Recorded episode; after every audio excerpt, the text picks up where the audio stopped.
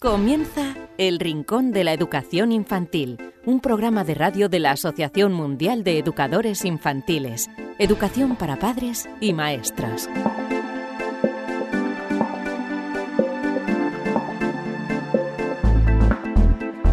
Hola a todos queridos amigos y seguidores del Rincón de la Educación Infantil, bienvenidos a una nueva edición del programa, bienvenidos a este Rincón de la Educación Infantil número 62 en el que vamos a aprender nuevas cosas, todo ello siempre relacionado con la educación infantil.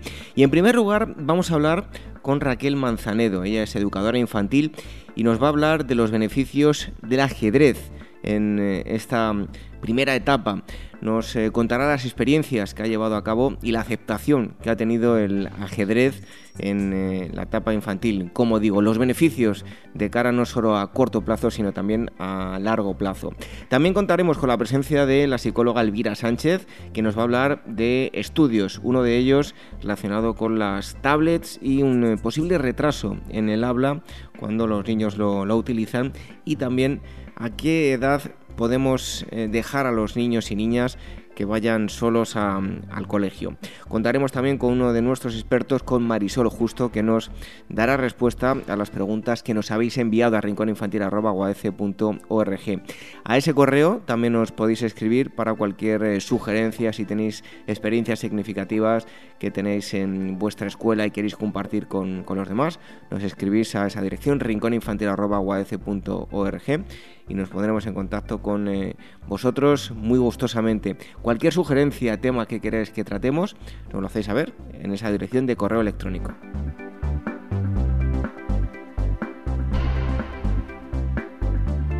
Y además de las formas de contacto, os invitamos a que visitéis uaf.org, donde vais a encontrar muchísima más información, no solo del programa de radio, sino de la educación Em, infantil en general, muchísimos recursos que vais a poder ver en la página de la Asociación Mundial de Educadores Infantiles. ¿Cómo nos podéis escuchar? De varias formas. Una de ellas es a través de nuestra página web donde vais a encontrar todos los enlaces que os llevarán a los eh, podcasts que tenemos subidos en iTunes, en iBox y también en el canal de YouTube. ¿Qué tenéis que hacer? Entrar en guaece.org y eh, veréis nada más entrar un apartado que pone programa de radio. Pincháis ahí y tenéis un listado de todos los programas. Así que, lo dicho, os invitamos a que sigáis aquí con nosotros disfrutando de la educación infantil. Recibid un fuerte abrazo de este humilde servidor que os habla, David Benito, y enseguida estamos con Raquel Manzanedo hablando del ajedrez en la educación infantil.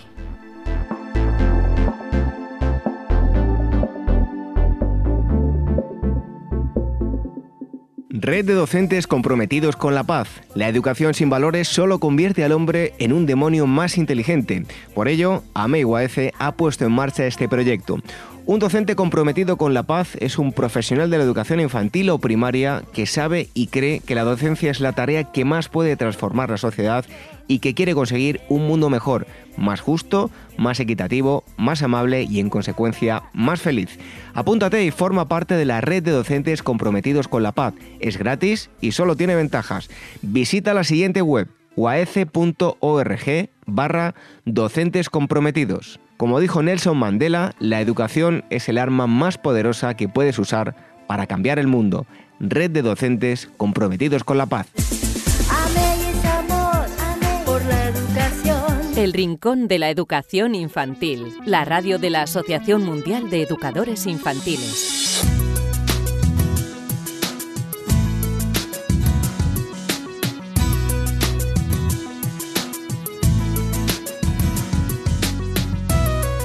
Esta primera parte de hoy les vamos a hablar de ajedrez, ajedrez en la etapa infantil. Yo desde luego cuando era pequeño en el colegio tenía la opción de eh, hacer eh, eh, fútbol, dibujo, en fin, un sinfín de cosas, pero el ajedrez no era una optativa en, ningún caso y eso está cambiando en, en, los últimos años. Hoy contamos con Raquel Manzanero, ella es educadora infantil y creadora del método Buenos Días, buenas noches de preajedrez para educación eh, infantil. Lo ha puesto en marcha recientemente en el Colegio Público Federico García Lorca en, Madrid para niños de 4 y 5 años y mm, hoy está con nosotros para, explicarnos en qué consiste este proyecto, pero además los beneficios que puede tener el, ajedrez en, eh, eh, bueno, en, la, etapa infantil y en el posterior desarrollo de lo que serán unos em, adultos, en este caso, con unos eh, valores gracias a, este, a este juego. Y también, bueno, ahora nos lo contará nuestra invitada, cuenta con el apoyo del Club de Ajedrez de, de Alcobendas. Em, Raquel, muchísimas gracias por estar con nosotros en el Rincón de la Educación Infantil.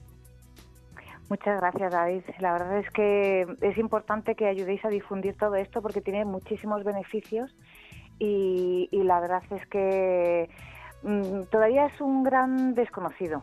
Es un gran desconocido. Fíjate que el 11 de febrero de 2015 el Congreso de los Diputados aprueba por unanimidad que el ajedrez forme parte del horario escolar no, pues porque valoraron que tenía muchos beneficios para los niños. Ya ha habido algunas iniciativas en algunas comunidades autónomas pero realmente no se ha puesto en marcha un plan para toda España, para que se incluya, porque tiene, bueno, pues que por eso de acuerdo mucha gente, también la comunidad educativa de los, de los colegios, pero totalmente recomendable porque funciona, en, vamos, fenomenal, muy bien, muy bien. Em, Raquel, a lo largo de la entrevista nos vas a contar en detalle esta primera pregunta, un, poco a modo de introducción. Em, cada vez los niños eh, practican más en la etapa infantil el, ajedrez, ¿no? Por lo menos en, en tu centro yo eh, la única oportunidad que tenía era con mi padre o con mi abuelo cuando era pequeño. Eh, pero los niños de ahora, afortunadamente, cada vez están introduciendo más el, ajedrez en la etapa infantil, ¿no? Sí, pero sí es cierto que mm, suelen empezar a partir de los seis años, porque para enseñar a jugar al ajedrez a niños más pequeños la metodología tiene que ser muy específica de, educación infantil y eso, pues por ejemplo, para los monitores de ajedrez les resulta muy complicado y necesitarían pues mm, precisamente formarse un poco más en pedagogía para ver en qué nivel evolutivo están los niños en cada etapa y adaptarlo a eso. Por ejemplo, una cosa importante es, saber, em, por poner un ejemplo, ¿eh? el movimiento del caballo a los niños de cuatro años, que ni siquiera saben la L mayúscula bien, pues se lo enseño dando saltitos, decimos dos saltos de morrito y uno de oreja, hacia la oreja que quieran. Entonces, por ponerte un ejemplo, que sí que es verdad que se está empezando a incluir, eh, ya hay distintas iniciativas en educación infantil, pero cuando realmente despega todo esto y casi todas las iniciativas que hay en, en Cataluña, en Cantabria, en Aragón, se suele hacer a partir de primero de primaria, porque la parte de educación infantil les da mucho respeto a los jugadores de ajedrez porque no se atreven por el tipo de metodología. Tiene que venir más bien de la parte de los educadores, de profesores de educación infantil que quieran implantarlo en sus, en sus clases. Eso sería lo ideal. Bueno, nos comentabas la, edad, eh, a partir de esta edad, ahora veremos de qué forma se puede ir introduciendo a los eh, pequeños en el, en el ajedrez. Em, pero Raquel, ¿puede eh, el ajedrez cubrir ciertas carencias que tiene el sistema educativo? Sí, sí, porque vemos a los niños ya mayores que están en primaria, por ejemplo, tienen muchísimas dificultades con la atención, la atención sostenida, y eso realmente hay que trabajarlo desde que son muy pequeñitos. Y es que si no hay atención, no hay aprendizaje, es imposible. Eh, les cuesta mucho hacer los deberes, les cuesta prestar atención en clase, y entonces eso, si se empieza a trabajar desde pequeñitos, eh, funciona mejor. Y el ajedrez es una herramienta buenísima. Eso para la parte de, atención. ¿Qué más? Eh, tienen un poquito de falta de motivación los niños a veces. Eh, estamos intentando los educadores que aprendan a aprender, pero eso no es cuestión de decirlo, es cuestión de que los niños realmente estén motivados y entonces con el ajedrez es muy fácil introducir ese tipo de motivación intrínseca que es el gusto por aprender, no por las recompensas. Y, y con el ajedrez es que es una maravilla ver como se sienten tan satisfechos de hacer esas actividades que se consideran de mayores que, mm, que les motiva muchísimo y tienen unas ganas de aprender tremendas. Bueno, vosotros lo hacéis, estamos hablando de ajedrez, pero em, ponéis en marcha lo que es el preajedrez. Em, ¿En qué consiste? El preajedrez es que realmente eh, los objetivos no son que jueguen como jugadores profesionales. Los objetivos son pues la parte que es de, educación infantil, dar la chispa para que se encienda la, llama en el momento oportuno. Entonces, en el preajedrez, con simplemente conseguir que tengan motivación y ganas de aprender a jugar al ajedrez y así se, mm, se puedan beneficiar de, de, todo lo bueno que tiene este juego, tanto que les aporta, ya es suficiente. Ahora, al ponerlo en marcha, me ha sorprendido porque casi que cambiarle la, la palabra preajedrez y cambiarlo por ajedrez. Me han sorprendido, que no te puedes imaginar. He tenido que dar muchísimo más de conocimientos sobre ajedrez, de lo que yo me imaginaba. Para los que sepan algo de, ajedrez, decirles que los niños de 5 años con 10 sesiones acaban haciendo enroques, coronaciones y jugadas ya bastante, bastante especiales y con bastante dificultad. Mm. Y los niños de 4 años, bueno, pues se quedan en otro nivel, pero quien quiera introducirlo en niños pequeñitos a partir de 2 años, pueden hacer actividades de juego y reconociendo las piezas, eh, hacer psicomotricidad con tipos de movimientos que se parezcan a, a las piezas. Se pueden hacer muchísimas cosas en cualquier etapa, ¿eh? pero yo creo que lo ideal es empezar con cuatro años para poder aprender, aprender bien ¿eh? a jugar al ajedrez. Hace poco leí un artículo, no recuerdo ahora mismo de quién, tendré que fijarme porque me pareció muy interesante que decía que el momento ideal es cuando los niños pueden empezar a reconocer las diagonales, es fundamental para poder jugar bien al ajedrez.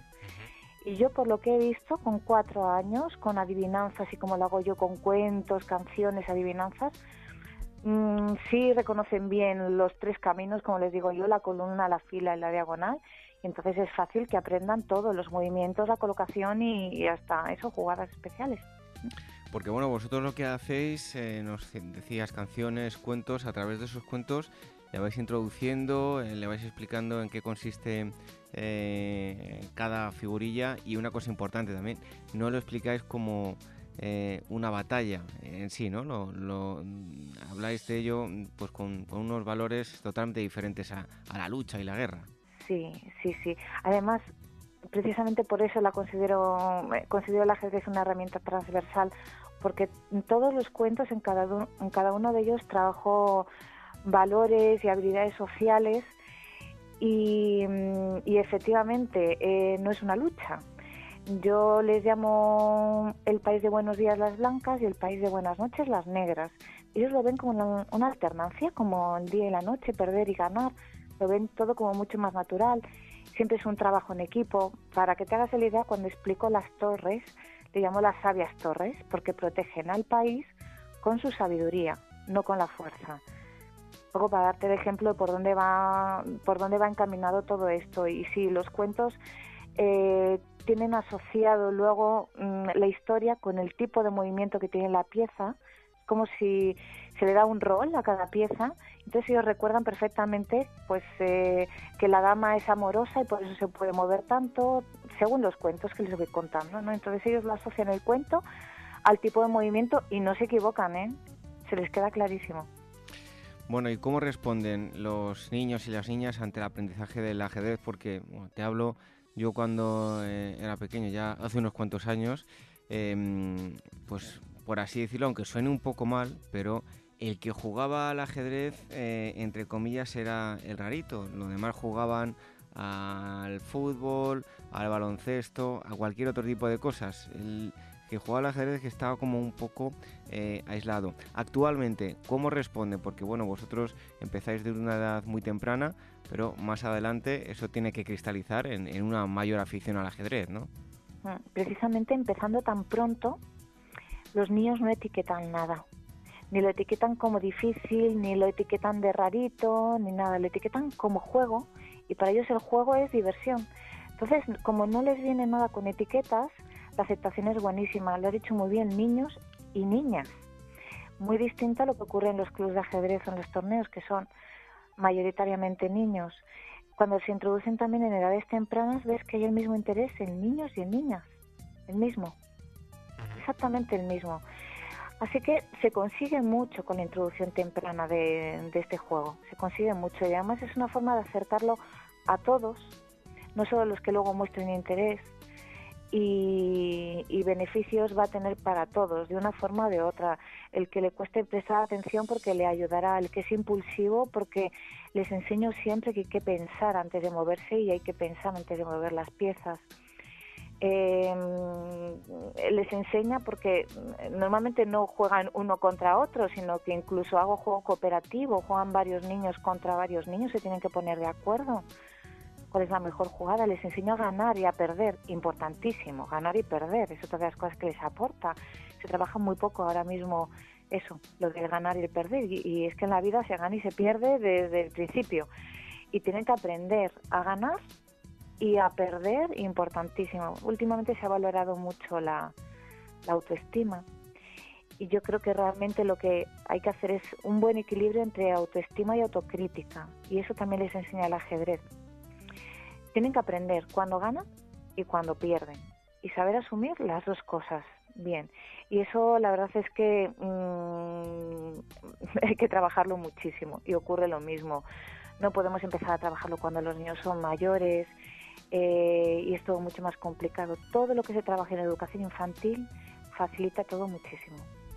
Además, están recomendando, eh, porque hay estudios científicos que así lo avalan, pues que gente que habitualmente eh, ha leído, que por decirlo vulgarmente le da el coco, que juega al ajedrez, porque así lo demuestran los estudios, la aparición del Alzheimer aparece mucho después. Si eso lo empezamos hacer desde la primera infancia, pues mucho mejor, ¿no? Sí. El otro día estuve en una conferencia de unas neurocientíficas que decían que hasta el primer año el cerebro tiene muchísimas conexiones y el problema es que luego se van desconectando las partes que, que consideran que no son que no son útiles. Entonces, precisamente es un, un poco la función que tenemos que tener los educadores infantiles, que no se desconecten ciertas áreas, por ejemplo la, creatividad está totalmente conectada, vamos a trabajar que no se les vaya desconectando. Y, y, aparte de esas, de esas competencias cognitivas que está demostradísimo, que es el ajedrez aumenta, mm, porque hay estudios, lo que tú has dicho, de hecho hay algunos estudios ya hecho como se ha implantado, referente un poco en España de implantación en los colegios es Cataluña a través de, de la escuela EDAMI de Miguel Illescas y de Marta Amigó, han introducido ellos en muchísimos colegios, ¿eh? en horario escolar, con mucho esfuerzo personal también, pero han conseguido introducirlo y allí en Cataluña han hecho dos, dos investigaciones científicas, las universidades, eh, la de la de Gerona y la de Lérida, y bueno, pues avalan que sí, que, los resultados a nivel cognitivo de los niños son muy buenos, pero fíjate, últimamente están reuniendo muchos expertos en educación y quieren darnos a los educadores un poco las pautas de por dónde tiene que ir la educación del, del futuro. Nos dice que además de esas competencias cognitivas, hay que formar en las nuevas destrezas de aprendizaje. Fíjate, porque yo no sé si ya es porque yo estoy muy metida en el ajedrez, pero yo en todo esto veo ajedrez. Mira, creatividad, pensamiento crítico, resolución de problemas, iniciativa, autocontrol, control emocional, responsabilidad, Todas estas cosas se trabajan con el ajedrez.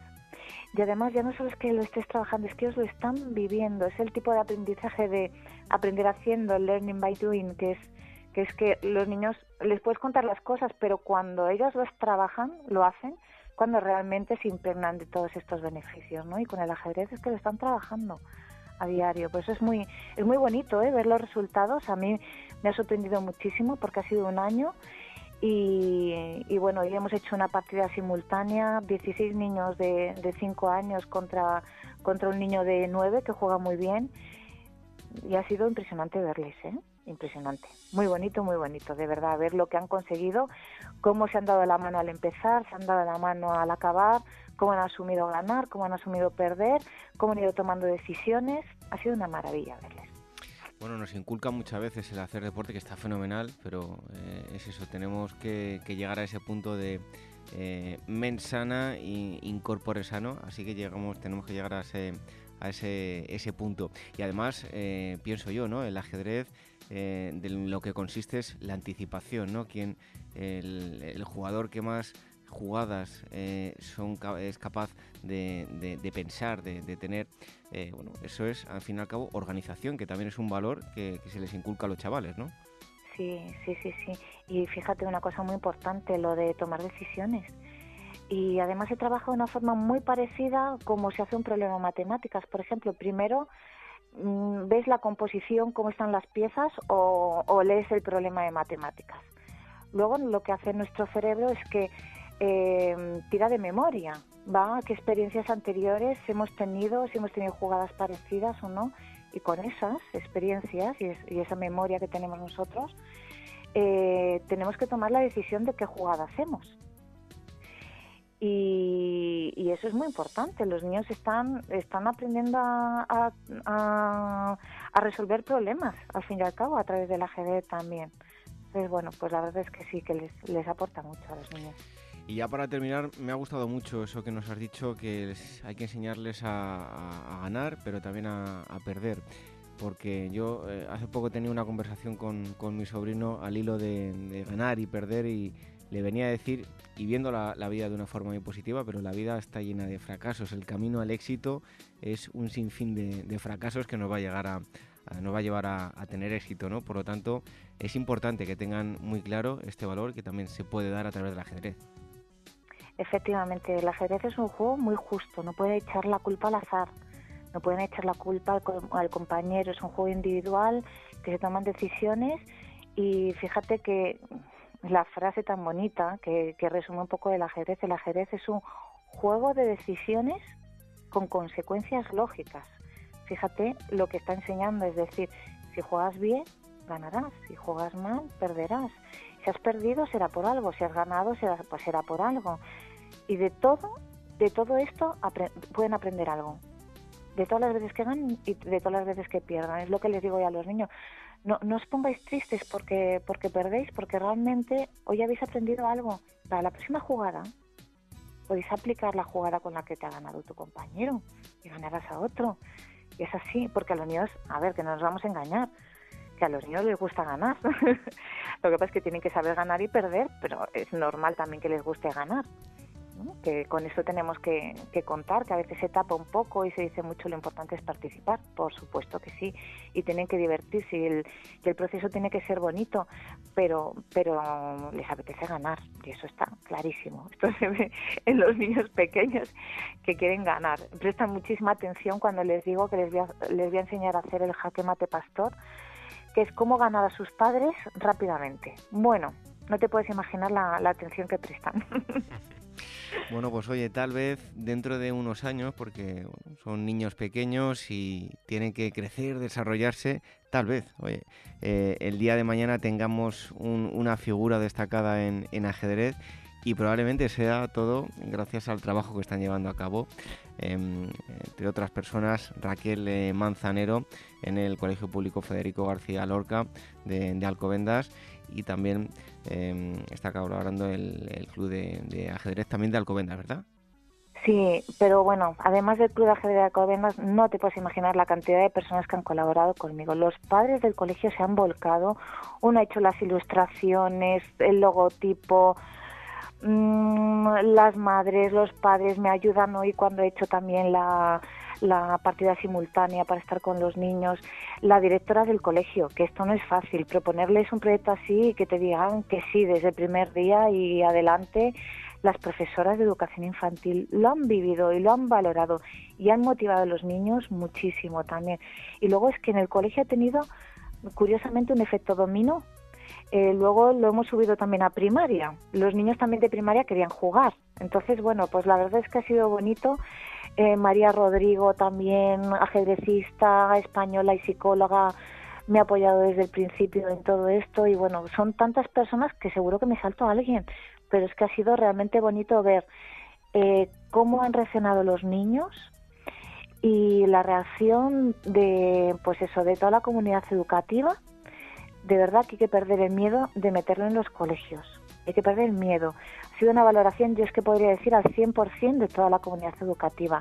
Si es verdad, tengo que decir, que yo he tenido a mi favor que lo he metido en educación infantil. Fíjate que yo creo que no se ha introducido en más colegios porque en primaria tienen el miedo a que se quite tiempo a alguna asignatura quitar una hora de matemáticas, saber ahora cómo hacemos, en educación física realmente los niños tienen que moverse, en religión alternativa puede causar un conflicto. Entonces al final es como un tema que no han querido tocar. Pero fíjate qué fácil si se les enseña a jugar a los niños en educación infantil, porque aprenden, lo que te digo, hasta jugadas especiales, o sea, aprenden fenomenal. Y luego se les da la posibilidad, como hemos hecho en el colegio, de tener una sala para jugar al ajedrez En las horas de recreo he dado unas charlas a los niños de tercero y de cuarto para que luego haya un proyecto, digamos, de aprendizaje-servicio, tutorización, voluntariado, como se quiera llamar, que esos niños que les gusta jugar al ajedrez y enseñar a otros, son tutores y enseñan a otros niños del colegio a jugar. Pero es un proyecto que se pone en marcha en infantil cuando realmente nadie tiene la sensación de que se le está quitando tiempo a nada y va hacia arriba, va hacia arriba y no causa ningún conflicto, ningún problema y de verdad, unanimidad al 100%, toda la comunidad educativa. Ha sido precioso verlo. Pues ojalá, como decía yo, en tono de broma, pero no tan en broma, ojalá eh, dentro de unos años el Rafael Nadal... Eh, eh, o tal vez una, una, chica, en este caso apellida Marín del badminton, pero en este caso tengamos una en, ajedrez, pues cope las portadas de los periódicos y eso será, y que diga, por supuesto, que diga que ella estudió en el Colegio Federico García Lorca. Será que muchos niños en ese proceso han, han jugado al ajedrez. Em, Raquel Manzanero, muchísimas gracias por haber estado con nosotros en el Rincón de la Educación Infantil. Nada, muchísimas gracias a vosotros por dar difusión a un proyecto, sobre todo por si puede ser contagioso y, se animan a ponerlo en marcha en más colegios. Muchas gracias. Un fuerte abrazo y hasta pronto. Hasta pronto.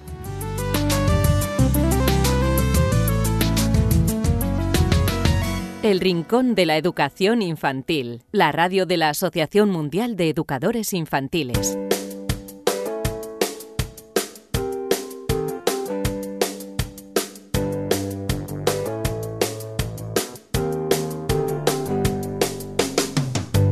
Un día más aquí en el Rincón de la Educación Infantil es el momento de hablar de estudios que nos hablan de los más pequeños, estudios que se han realizado con, ellos y que nos dan las herramientas, las pautas sobre cómo eh, educar a los niños y niñas. Y hoy nuevamente tenemos a la psicóloga Elvira Sánchez que nos acerca en varios de esos estudios. Elvira, bienvenida un día más al Rincón de la Educación Infantil. Pues muchas gracias, un placer como siempre. Bueno, ¿qué nos vas a contar hoy? Porque yo ya le he echado un vistazo y, creo que yo de pequeño hacía todo lo contrario. Era otra época, evidentemente, pero bueno, a ver de qué nos vas a hablar hoy. Mira, eh, David, eh, ¿a qué edad piensas tú que pueden ir los niños solos al colegio? Pues no lo sé, yo te puedo contar que yo de pequeño con eh, 10 años, 11 ya quería ir solo. No sé si, como te digo, era otra época, no sé qué nos dicen los estudios de ahora. Pues mira, eh, error, error, error, Mira, yo tampoco sé muy bien cuál es la edad adecuada, ¿vale? Pero hay un estudio que, bueno, se ha desarrollado en Estados Unidos y concluye que los niños menores de 14 años eh, no deberían cruzar, bueno, no, no cruzan las calles con seguridad, es decir, no deberían pues ir solos al colegio, por así decirlo. Bueno, ¿y esto por qué, por qué? ¿Por qué un niño con 14, hasta los 14 años no, no cruza y no debería ir solo al colegio? Pues mira, básicamente la razón que dan es que los cálculos para cruzar eh, son, son demasiado complejos, carecen del juicio perceptivo y de las habilidades físicas necesarias. Y por ello los investigadores invitan a los padres a ser, bueno, a ser prudentes y enseñar a los niños cómo deben cruzar la calle. ¿Y qué más nos cuenta el estudio? Bueno, mira, te cuento. bueno, en la investigación se trabajó con un grupo de niños de diferentes edades, desde los 6 años hasta los 14, en tramos de 2 años de edad y también participaron adultos que actuaron como grupo de control. Pues mira, el experimento se desarrolló en un entorno simulado de realidad virtual en el que los niños debían cruzar eh, la, bueno, la, una carretera transitada. Y hay que destacar que los niños eh, bueno, están cruzando la calle por una zona donde no hay paso peatonal, eh, por lo que no es extraño que se produzcan accidentes. Bueno, pues los padres deben enseñar a los niños a cruzar siempre, siempre por el paso de peatones, como medida de seguridad. Bueno, parece razonable que los niños deban cruzar siempre los pasos de peatones. Afortunadamente es algo que ha cambiado. Yo, como digo, de pequeño, pues cruzaba en muchas ocasiones por donde no debía. Así que parece razonable esto, ¿no? Claro, sí, lo que pasa es que muchas veces no es real y los padres somos ejemplos de que no cruzamos por el paso de peatones, sino por donde es más cómodo, no solo los padres. Hay veces que los niños ven a otros adultos cruzando por, bueno, cruzando por un sitio que no es paso de peatones y dicen, bueno, si este adulto lo ha hecho, ¿por qué no lo voy a hacer yo, no? Los padres debemos insistir en eso. Pero mira, te cuento además eh, que los niños del estudio tuvieron que cruzar bueno, la carretera virtual unas 20 veces y en diferentes situaciones. Los coches circulaban a una velocidad que marcaba la, ley para este tipo de vías urbanas, o sea, no iban más rápido de, lo, de lo, que se supone que tenían que ir. Pues el tránsito de vehículos eh, era continuo, con pausas entre coches de 2 a 5 segundos, que es un poco eh, lo que venían a replicar la realidad. Pues los datos obtenidos muestran que a menor edad, mayor riesgo de accidente, Así, bueno, pues fueron atropellados virtualmente un 8% de los niños de 6 años, un 6% de los niños de 8 años, un 5% de los niños de 10 años eh, y un 2% de los niños de 12 años. Y los niños de 14 o más no sufrieron ningún tipo de accidente. Por lo tanto, queda demostrado que el punto de inflexión son los 14 años, ¿no? Exacto, sí, todos los niños de los diferentes tramos de edad bueno, tuvieron que pasar varias veces la carretera virtual y los resultados muestran eso, que a partir de los 14 años los niños tienen un mejor juicio y criterio para cruzar, eh, calculando correctamente las variables para evitar un accidente. Eh, a menor edad, bueno, mayores eran las dificultades y los riesgos de, de sufrir accidente, bueno, ya que la decisión de elegir el momento de cruzar, pues no se calculaba correctamente y las habilidades motoras, pues tampoco eran las más adecuadas para cruzar. Así que quien quiera, bueno, quien quiera saber más detalles puede encontrarlos en la página web de la Universidad de Iowa, que fueron los que realizaron el estudio. Bueno, esto en cuanto a educación vial, pero nos traes más estudios, ¿no, Elvira? Pues sí, mira, cambiamos de tema radicalmente. Según un estudio que se ha publicado hace poquito, eh, bueno, eh, ¿tú sabías que las pantallas táctiles pueden provocar retrasos en el habla de los niños? Pues incluso creía y pensaba que había estudios que decían todo lo contrario, que era beneficioso. Exacto. Porque ante la pregunta de que si las nuevas tecnologías son buenas o malas, bueno, pues hay que responder un poco a la gallega. Pues con otra pregunta, ¿malas o buenas? ¿Para qué? Porque bueno, eso depende mucho. Mira, te cuento, los niños menores de dos años que usan las pantallas táctiles, bueno, teléfonos móviles eh, u otros dispositivos, eh, tienden a empezar a hablar más tarde, según un estudio que, bueno, que, se ha presentado en la reunión eh, de la Sociedad Norteamericana de Pediatría en San Francisco. Y este estudio se ha realizado con 894 niños entre los seis meses y los dos años y se, bueno, y se llevó a cabo entre el 2011 y el 2015. Bueno, estamos en un momento en el que en todo el mundo proliferan los smartphones, las tablets, los juegos electrónicos con pantallas que son sensibles al tacto. Exacto, sí, sí. Bueno, incluso hay niños que comienzan a utilizar estos dispositivos antes de hablar, pero bueno, la investigación sugiere que estos niños corren un alto riesgo de retraso en el habla. Mira, te explico. Según dicen, a los 18 meses el 20%, de los niños usaban eh, dispositivos de pantalla táctil una media de 28 minutos por día. Según, bueno, según informaban los padres, obviamente. Pues basándose en una herramienta para analizar los retrasos en el habla, los investigadores concluyeron que cuanto más tiempo usa la pantalla táctil el niño, más probable es que haya retraso. Es más, por cada aumento de 30 minutos eh, al frente de uno de estos aparatos de, pantallas táctiles, el riesgo del retraso en el habla aumentaba un 49%. Bueno, pues un 49% es un dato bastante importante y muy a tener en cuenta. Perdón, pues sí, además, bueno, la investigación, sin embargo, eh, no establece eh, ninguna relación entre las pantallas táctiles y otros retrasos de comunicación, como interacciones sociales, el lenguaje corporal o gestos. Pero bien, como dicen los investigadores, a pesar de que las nuevas mm, directivas pediátricas sugieren que se limite el tiempo de uso a las pantallas, bueno, de estas pantallas en los bebés eh, y en los niños pequeños, el uso de smartphones y tablets por parte de los niños se ha vuelto, pues, desgraciadamente muy común. Y este es el primer estudio que informa eh, de una conexión entre el uso de los aparatos eh, táctiles, ¿no? con pantalla táctil, y el aumento del riesgo, del perdón, y el aumento del riesgo de, que los niños eh, muestran retraso en el habla. Bueno, este estudio apoya una reciente recomendación ¿no? de la Sociedad Americana de Pediatría de que hay que evitar el uso de cualquier tipo de pantalla táctil por niños menores de 18 meses. Exacto, exacto, exacto, David. Y yo, bueno, yo ya esto es una opinión personal mía. Dejemos que los niños descubran primero el mundo real antes que, antes que el mundo virtual. Eso es, en lugar de quitarnos los de en medio con las tablets, eh, lo que hay que hacer es, como decimos siempre, prestarles atención y, dejarnos de tanto aparato electrónico, ¿no? Exacto, exacto. Esa, esa digamos, es, esa es la idea, sí. Bueno, pues son las, eh, los estudios que nos ha acercado hoy la psicóloga mm, Elvira Sánchez. La mm, próxima semana ya, si te parece, nos cuentas qué tal ha ido el, Congreso de AME cómo lo, lo habéis pasado. Y bueno, pues te esperamos aquí la próxima semana. Pues hay que estar encantada.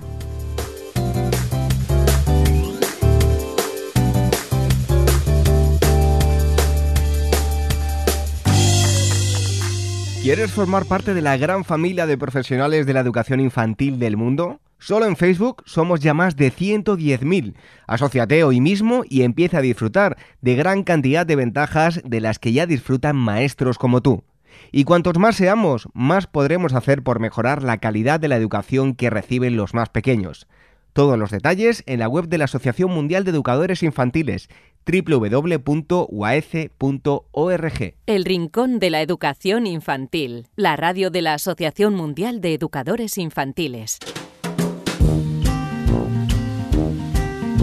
Esta música nos indica que es el momento de contestar preguntas, contestar dudas, dudas que nos habéis enviado a rincóninfantil.org y os agradecemos mucho que os molestéis en preguntarnos cosas, eh, porque bueno, eso quiere decir que, que nos hacéis caso, que nos escucháis y que os interesa todo lo que os cuentan nuestros expertos, como hoy, que está nuevamente Marisol Justo. Marisol, bienvenida. Hola a todos nuestros oyentes. Eh, hola David, muchísimas gracias por contar conmigo. Bueno, pues vamos con la primera de las preguntas que mm, se las trae, ya te avanzo, eh, Marisol.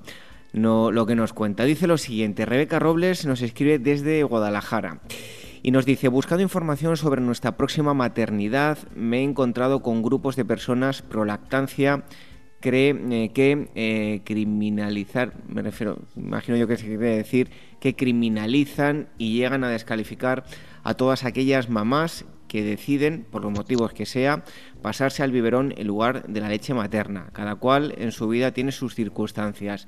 El otro día llegué a escuchar que una mamá que se decide por el biberón Em, una mamá que ya desde el nacimiento em, eh, se lo está se está abandonando. Imagino que será que está abandonando al bebé entiendo. Y que si nada más eh, nacer ya actúa así cómo será cuando crezca me costó creer algo así pero sí hay gente así ¿Qué piensan? Eh, muchas gracias. Bueno, Marisol, pues bueno, la, eterna duda, ¿no? Esa lucha que hay entre la gente pro lactancia y lo que, los que no le dan tanta importancia. ¿Qué te parece, Marisol? Pues antes de nada, mi enhorabuena a Rebeca por su próxima maternidad. Eh, enhorabuena. Y eh, sí, efectivamente, cuando, cuando una va a ser madre, empieza a escuchar muchísimas cosas que evidentemente hasta este momento no te afectaban eh, mira, el tema de la lactancia materna y del biberón, como cualquier tema, cualquier tema en nuestra sociedad, no son buenas las posturas extremistas.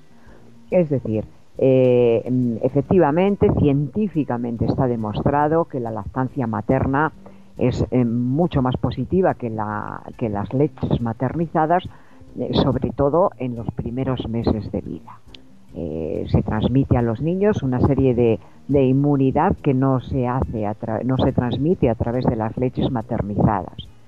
Eh, a partir de ahí, mm, mira, eh, hay muchas veces en las que la mamá, por lo que sea su cuerpo, deja de producir la suficiente cantidad de leche o bien la leche no tiene la calidad suficiente y tiene que pasar al biberón. Y no ocurre nada. Es decir, son tantos los millones y millones de niños que se han alimentado eh, también de biberón y no ha ocurrido nada que no hay nada que justifique esos extremismos.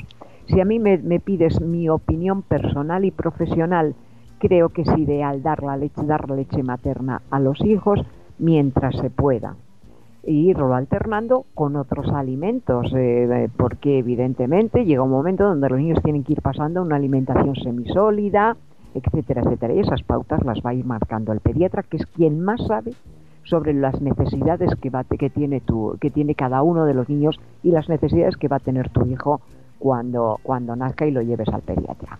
Yo mi consejo, sí, dar leche materna siempre que se pueda, pero si por cualquier circunstancia hay que dar verón a un niño, no pasa nada. Por supuesto, ese niño no se lo está abandonando ni siquiera en su cuidado físico, y mucho menos en, sus atenciones eh, eh, eh, emocionales. Es decir, mm, no se va a sentir abandonado, no se va a sentir falto de cariño, no va a pasar nada de eso. Con lo cual, Rebeca, tú tranquila y cuando nazca tu hijo, opta por lo que a ti te parezca más conveniente. Tan respetable es una postura como la otra. Lo que no hay derecho es que a los, a los que tengan una postura le falten al respeto a los que tienen una postura diferente a la de ellos. Pues en Rebeca, muchísimas gracias por mandar la pregunta, toda la suerte del mundo y haz lo que creas que, tienes que hacer, como te dice Marisol. Vamos con otra pregunta, en este caso Rubén Frías desde Albacete. Nos dice lo siguiente, a los recién nacidos, más allá de bañarlos por cuestión de que se queden relajados, ya que los estamos limpiando cada dos por tres, ¿es necesario bañarlos todos los días? ¿Cada cuánto conviene hacerlo? Rubén, no es necesario bañar todos los días al bebé. No es necesario porque efectivamente no está sucio.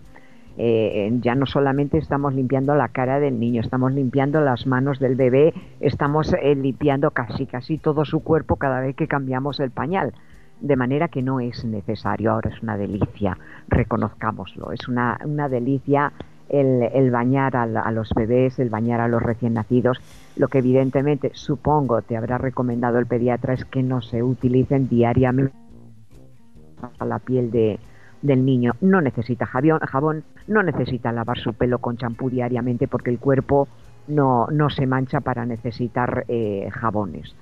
Pero es una delicia y efectivamente se quedan mucho más relajados. Es un rato de, de diversión, de juego y de un placer tremendo para el niño y para los padres. Pero efectivamente, Rubén, no es necesario bañarlos todos los días. Y vamos con la última pregunta de hoy. Eh, nos eh, dice lo siguiente, felicidades por el programa, creo que no os ha dicho ni cómo se llama ni desde dónde nos escribís. Si por favor podéis, si nos importa, decirnos de dónde nos enviáis las, las preguntas.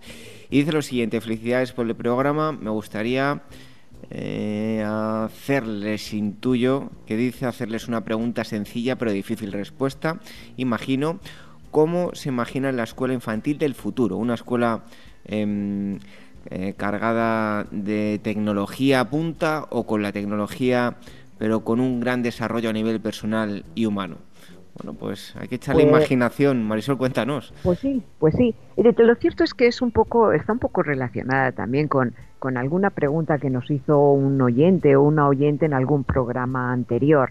Eh, pero bueno, yo fíjate, a lo mejor voy a responder lo que a este, este compañero o compañera eh, eh, no exactamente nos ha preguntado. Yo para empezar me, me, me quiero imaginar una escuela infantil del futuro donde la sociedad la valore valore muchísimo el trabajo de la escuela infantil, valore muchísimo eh, el trabajo de los docentes de infantil, eh, valoren esa profesionalidad y la importancia de, esos fundamentos, de esos cimientos en la formación de, las nuevas generaciones del futuro.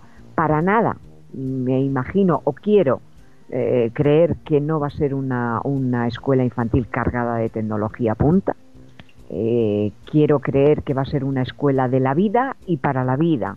Y aunque en la vida haya mucha tecnología y los niños la vayan a utilizar en muchísimos entornos, yo quiero creer que en, la escuela infantil va a haber la tecnología justa y que los niños van a manipular la tecnología solo indispensable pero eh, que en esa escuela infantil eh, va a seguir primando la relación personal, la relación piel con piel, eh, las interacciones afectivas, donde va a ser un entorno de confianza, de cariño, donde los niños y las niñas se sientan queridos, comprendidos, aceptados en condiciones y puedan mostrarse tal como son para ir creando poco a poco esa propia identidad y avanzar en, la construcción de ese proyecto de vida que están iniciando.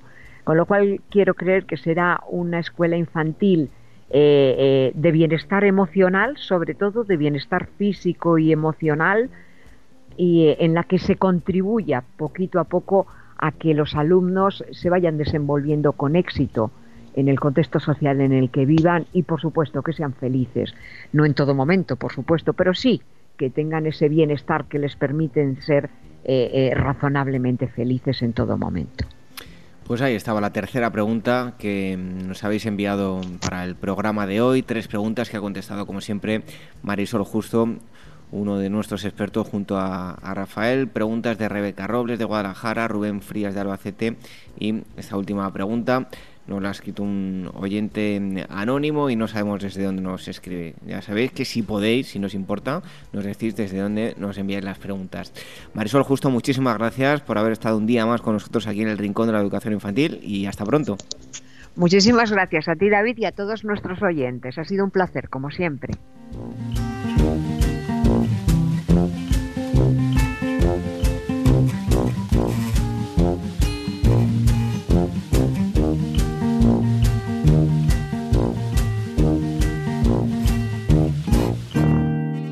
Red de docentes comprometidos con la paz. La educación sin valores solo convierte al hombre en un demonio más inteligente. Por ello, AME ha puesto en marcha este proyecto. Un docente comprometido con la paz es un profesional de la educación infantil o primaria que sabe y cree que la docencia es la tarea que más puede transformar la sociedad y que quiere conseguir un mundo mejor, más justo, más equitativo, más amable y en consecuencia más feliz. Apúntate y forma parte de la red de docentes comprometidos con la paz. Es gratis y solo tiene ventajas. Visita la siguiente web uaece.org barra docentes comprometidos. Como dijo Nelson Mandela, la educación es el arma más poderosa que puedes usar para cambiar el mundo. Red de docentes comprometidos con la paz. El Rincón de la Educación Infantil, la radio de la Asociación Mundial de Educadores Infantiles.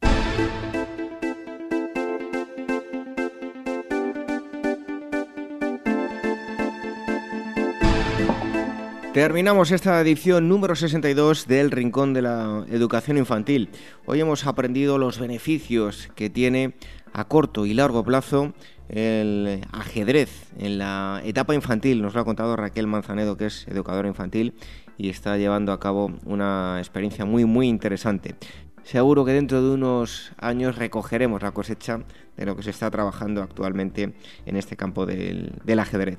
También Elvira Sánchez, psicóloga, nos ha contado em, dos estudios, uno que habla sobre las tablets, los smartphones, las dispositivos con pantallas táctiles y el retraso en el habla. Parece que está vinculado.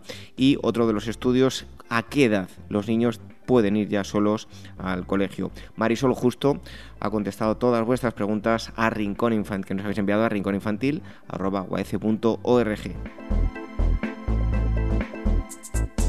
Podéis descargar o escuchar online el programa a través de nuestros podcasts. Eh, tenéis que entrar en waece.org, la página web de la Asociación Mundial de Educadores Infantiles, y eh, en el apartado programa de radio os eh, enviará directamente un listado donde tenéis todos los enlaces para descargaros a través de iVoox, iTunes y también tenéis los programas subidos en el canal de YouTube. Así que ahí tenéis las posibilidades de cómo escucharnos, no sin antes también recordaros que a través de Radio Sapiens, radiosapiens.es es la página web, una radio online de carácter divulgativo, también podéis escuchar El Rincón de la Educación Infantil y otros muchos así que os invitamos a que visitáis su web y también nos escuchéis a través de, de esa forma. Nos escuchamos nuevamente el próximo viernes. Todos los viernes tenemos un programa nuevo del Rincón de la Educación Infantil. Ha sido todo un placer estar nuevamente con vosotros y terminamos con esta edición número 62 del Rincón de la Educación Infantil. Os dejamos con un cuento la próxima semana, más y mejor. Hasta entonces.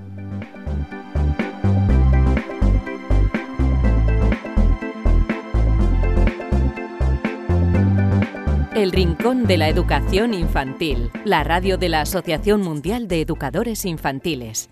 La historia de Mimosa. Había una vez, allá, en una selva muy lejana, una mona llamada Lulú y un mono llamado Fulgencio. En aquella hermosa selva, todos los animales vivían contentos y felices entre cantos de pájaros, croar de ranas y el color de las flores. Lulú y Fulgencio eran papás de Margarita, una linda monita que jugaba con sus amigas las otras monitas. Un día, la mona Lulú y el mono Fulgencio supieron que iban a ser papás otra vez. Un nuevo bebé estaba creciendo en la panza de mamá. Margarita se puso feliz.